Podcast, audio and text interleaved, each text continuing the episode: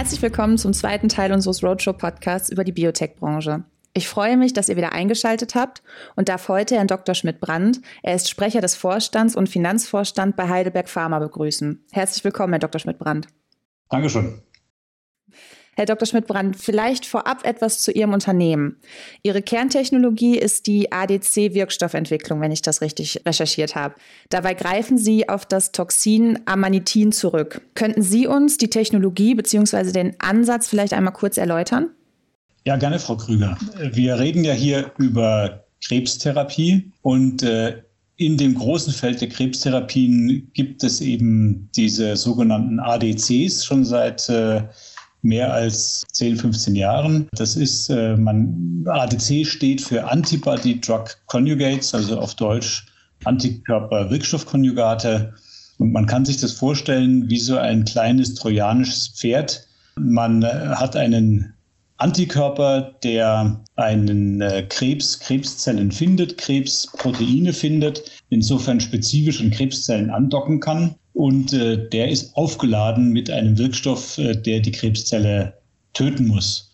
Also wie Troja, die, das Konjugat geht in die Zelle, findet die Zelle, geht in die Zelle, lässt den Wirkstoff raus und tötet damit Krebszelle. Die Besonderheit äh, bei unserer ADC-Technologie ist, dass wir einen besonderen äh, Wirkstoff äh, mit dem Antikörper verwenden, und zwar Amanitin. Das ist ein toxischer Wirkstoff aus dem grünen Knollenblätterpilz.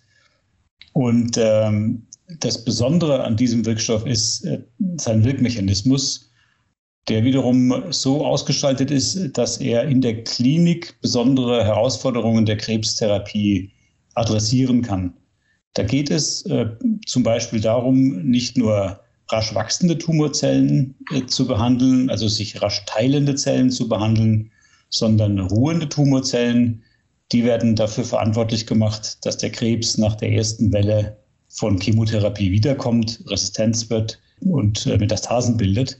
Wenn man die ruhenden Tumorzellen äh, mitbehandeln kann, erhoffen wir uns davon äh, eine bessere und nachhaltigere Therapiewirkung. Außerdem haben wir einen Biomarker, der es möglicherweise ermöglichen wird, besonders aggressive Tumorformen sehr gezielt zu behandeln, weil dieser Wirkstoff, den wir haben, auf bestimmte genetisch veränderte Tumorzellen, die besonders aggressiv sind, besonders gut wirkt. Darüber gab es schon sehr renommierte wissenschaftliche Publikationen. Und jetzt geht es darum, das dann auch äh, im Patienten anzuwenden. Hm. Und Ihr Hauptaugenmerk, haben Sie ja gerade schon gesagt, liegt auf der Onkologie. Ähm, warum ist gerade in diesem Bereich die Biotechnologie vielleicht so wichtig für die, gerade für die Krebsbehandlung im Vergleich zu den bisherigen Methoden? Ja, vielleicht die erste Frage, was sind bisherige Methoden? Also als klassische Methoden der Krebsbehandlung sieht man ja gängigerweise die Bestrahlung mit starken Röntgenstrahlen oder auch die Chemotherapie, die schon auf die Nachkriegszeit äh, zurückgeht. Neu ist eben die Biotechnologie, die man eigentlich dadurch abgrenzen kann, dass man Zellen oder Zellprodukte oder eben biologisch erzeugte Wirk Wirkmechanismen nutzt, um Krebs zusätzlich äh, zu behandeln. Insoweit äh, kann man ja auch sagen, Krebs ist reine Biologie, denn es sind ja am Ende Körperzellen, die sich gegen den eigenen Körper wenden. Und die Biotechnologie eröffnet einfach weitere Behandlungsmöglichkeiten über neue Wirkmechanismen.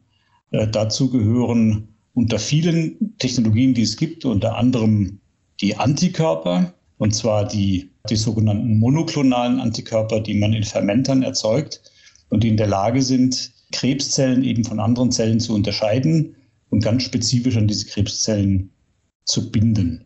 Antikörper insgesamt gibt es auch schon länger, äh, gibt es äh, schon äh, seit dem letzten Jahrhundert sozusagen. Äh, die können heute in biotechnologischen Verfahren künstlich hergestellt und als Arzneimittel eingesetzt werden und sind eine sehr erfolgreiche Medikamentenklasse als solche. Um sie noch besser wirksam zu machen, nutzt man eben die Beladung mit Wirkstoffen. Hm. Jetzt bin ich keine Ärztin, aber ähm, bisher verhält es sich ja so, dass eine Behandlung bzw. eine Therapie immer nur bis zu einem gewissen Punkt möglich ist. Jetzt haben Sie vorhin schon angesprochen, dass mittlerweile dann auch ruhende Tumorzellen, ich sage jetzt mal für einen Laien vielleicht ausgedrückt, auffindbar sind.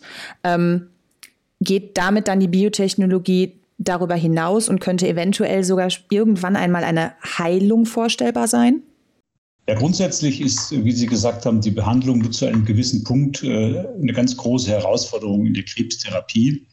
Ähm, der Aspekt der ruhenden Tumorzellen äh, ist äh, kein allgemeiner Biotechnologie-Aspekt, sondern ganz spezifisch für Heidelberg Pharma. Hier geht es eigentlich darum, dass man einen Mechanismus verwendet, der auch bei ruhenden Tumorzellen wirkt. Das ist also jetzt gar nicht so speziell Biotechnologie. Wenn man das allgemeiner angeht, ist es schon so, dass man eben über neue Behandlungsansätze zum Teil verblüffend gute Wirksamkeit erreichen kann und was vor allem die, das abgrenzt von klassischen Therapien, vor allem von der Chemotherapie, dass man eben viel zielgerichteter gegen den Krebs vorgehen kann und nicht äh, wie bei der Chemotherapie den ganzen Körper eben mit äh, äh toxischen Substanzen sozusagen fluten muss.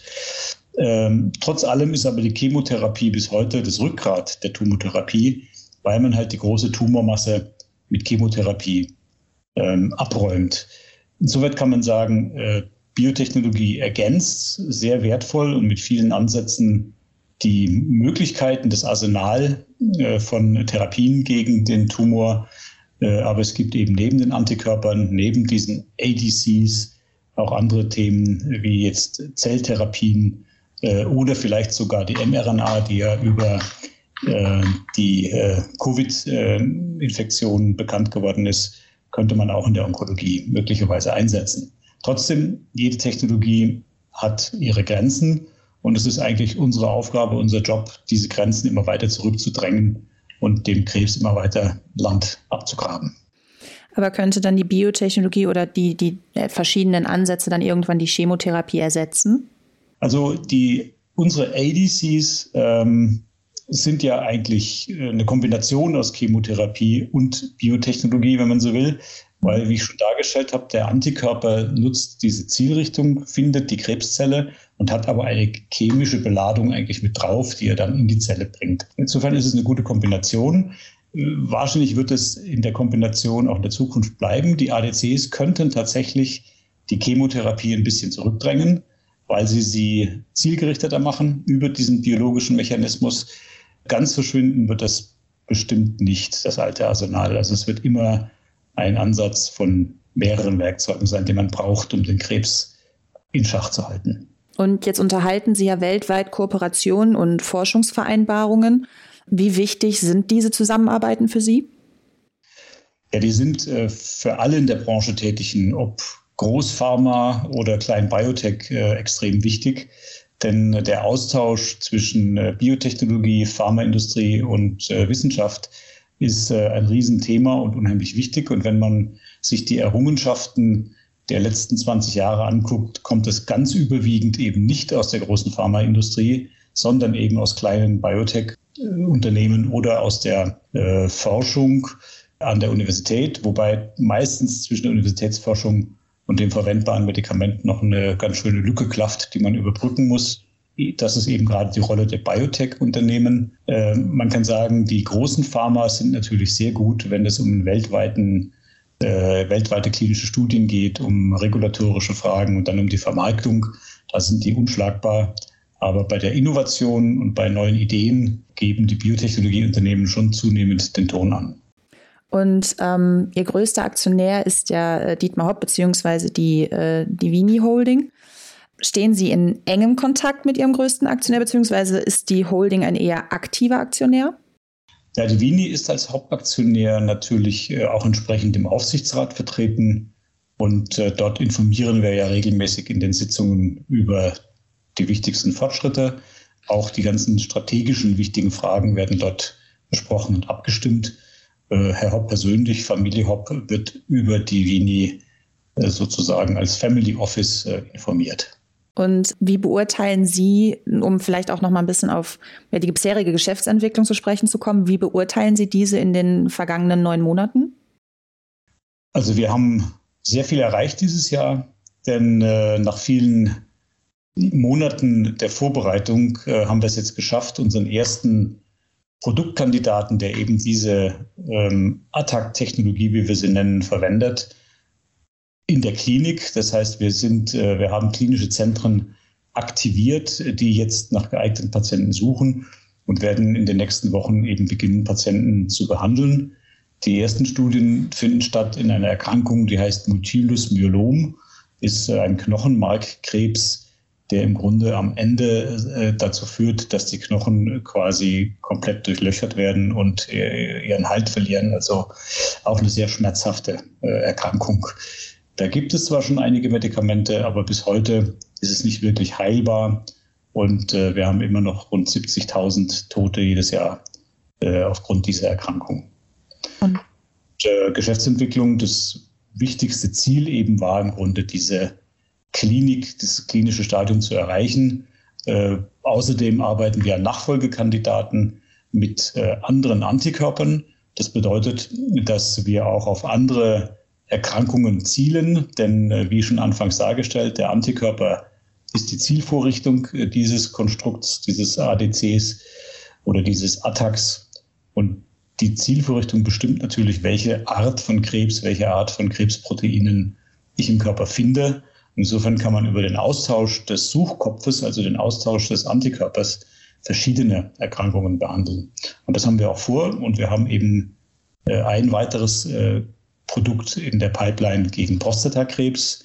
Das ist gegen ein äh, biologisches Ziel namens PSMA gerichtet. Und wir haben dann noch ein anderes in einem weiteren, in einer Gruppe von Krebserkrankungen, nennt sich Non-Hodgkin-Lymphom. Äh, da heißt es Ziel CD37. Das sind natürlich technische Begriffe, die dem Laien wenig sagen, aber bezeichnen eben diese Zielstrukturen, diese Zielproteine auf Krebszellen, die die Antikörper spezifisch finden können. Und wann kann man dann mit einer Zulassung rechnen? Ja, bis zur Zulassung ist es schon noch ein weiter Weg. Wir müssen ja erstmal in der Phase 1 und Phase 2 die erste äh, Verträglichkeit, die richtige Dosis finden, mit welcher Dosis können wir die Patienten behandeln und äh, dann äh, erste Wirksamkeitshinweise verfolgen. Die Zulassungszeit wird entscheidend davon abhängen, ob man zum Beispiel diese Subgruppe mit dem genetisch veränderten, besonders aggressiven Tumor äh, gezielt behandeln kann und da schnellere Erfolge erzielt. Wenn uns das gelingt, da gibt es Fälle, dass man mit 100, 150 Patienten bereits eine Zulassung bekommt, dann geht es relativ schnell. Dann können wir bis bestenfalls 2025 vielleicht schon eine Zulassung haben. Ansonsten dauert es länger mit den Phasen 1, 2 und 3.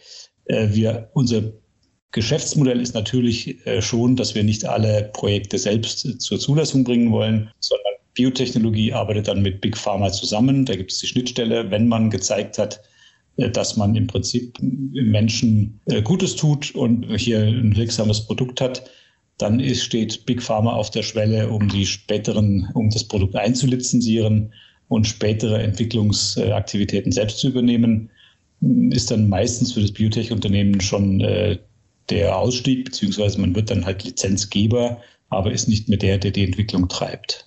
Und jetzt haben Sie zuletzt Ihre Umsatzprognose nach unten korrigiert. Was war da der Anlass? Ja, grundsätzlich muss man verstehen, dass unsere Hauptaktivität ja noch die Entwicklung der Projekte ist bis zu diesem Partnering. Also wir sind noch in diesem äh, Sinne kein umsatzgetriebenes Unternehmen, sondern so ein klassisches äh, risikokapitalfinanziertes, innovatives Entwicklungsunternehmen. Äh, woher bekommen wir jetzt unsere Umsätze? Es sind eben überwiegend Meilensteinzahlungen, weil unsere Partner, denen wir die Technologie äh, lizenziert haben, und wir arbeiten ja zum Beispiel mit Magenta oder Takeda in Nordamerika zusammen in Boston, wenn diese Meilensteine erreichen, dann kriegen wir Geldzahlungen.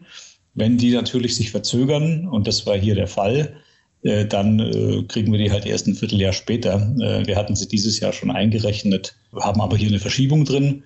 Die zweite Umsatzquelle jetzt schon sind ähm, also der Verkauf dieses Wirkstoffes, den wir selber synthetisieren konnten und wo wir äh, extern eine sogenannte GMP-Herstellung, das ist also die äh, Herstellung im Industriemaßstab und in, in Industriequalität, damit beliefern wir unsere Partner.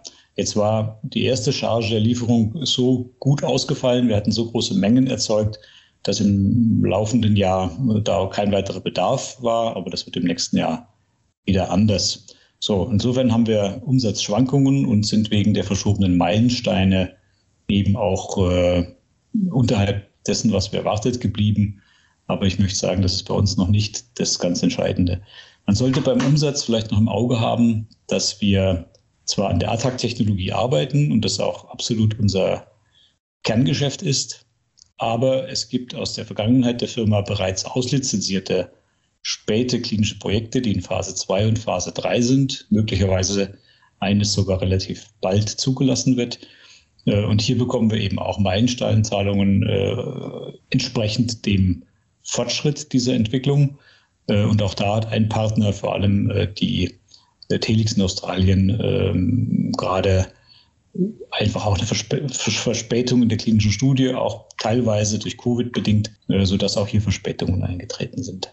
Und jetzt haben Sie schon Phase 2 und 3 Projekte angesprochen. Vielleicht mal mit Blick auf die Zukunft. Wie sehen Ihre Mittelfristziele aus? Also was können wir in Zukunft erwarten? Ja, in erster Linie geht es jetzt darum, die Attack-Technologie als solche zu klinisch zu validieren, eben über dieses Projekt im Multiple Myelom. Dann äh, ist unser Ziel mit weiteren Projekten das Potenzial dieser Technologie eben auszuschöpfen und andere Krebsarten zu behandeln. Äh, schließlich geht es darum, äh, dann substanzielle Lizenzverträge mit äh, der Pharmaindustrie abzuschließen, um auch dann entsprechende Einnahmen zu erzielen und natürlich dann idealerweise die Partner auch laufend mit Material zu versorgen, weil das natürlich dann auch etwas ist, wo wir echte Verkaufserlöse erzielen können. langfristig planen wir durchaus beim geeigneten Produkt einen eigenen Marktzugang. Das wird aber jetzt nicht der erste Schritt sein oder auch nicht der zweite. Und äh, langfristig finanzieren wir das Unternehmen dann aus diesen Lizenzzahlungen, aus Meilensteinen und äh, Lizenzierungen von kompletten Entwicklungsprojekten. Dann dürfen wir auf jeden Fall gespannt sein, was uns in der kommenden Zeit noch erwarten wird in den kommenden Jahren. Ich ähm, bedanke mich an dieser Stelle bei Ihnen, Herr Dr. Schmidt-Brand, für das interessante Interview und wünsche Ihnen weiterhin alles Gute. Ja, vielen Dank, Frau Krüger, Ihnen auch. Und auch von euch verabschieden wir uns an dieser Stelle und hoffen, ihr seid auch beim nächsten Mal wieder dabei. Bis dahin halten wir euch wie immer auf unserer Homepage effekten-spiegel.com auf dem Laufenden. Bis zum nächsten Mal und bleibt gesund.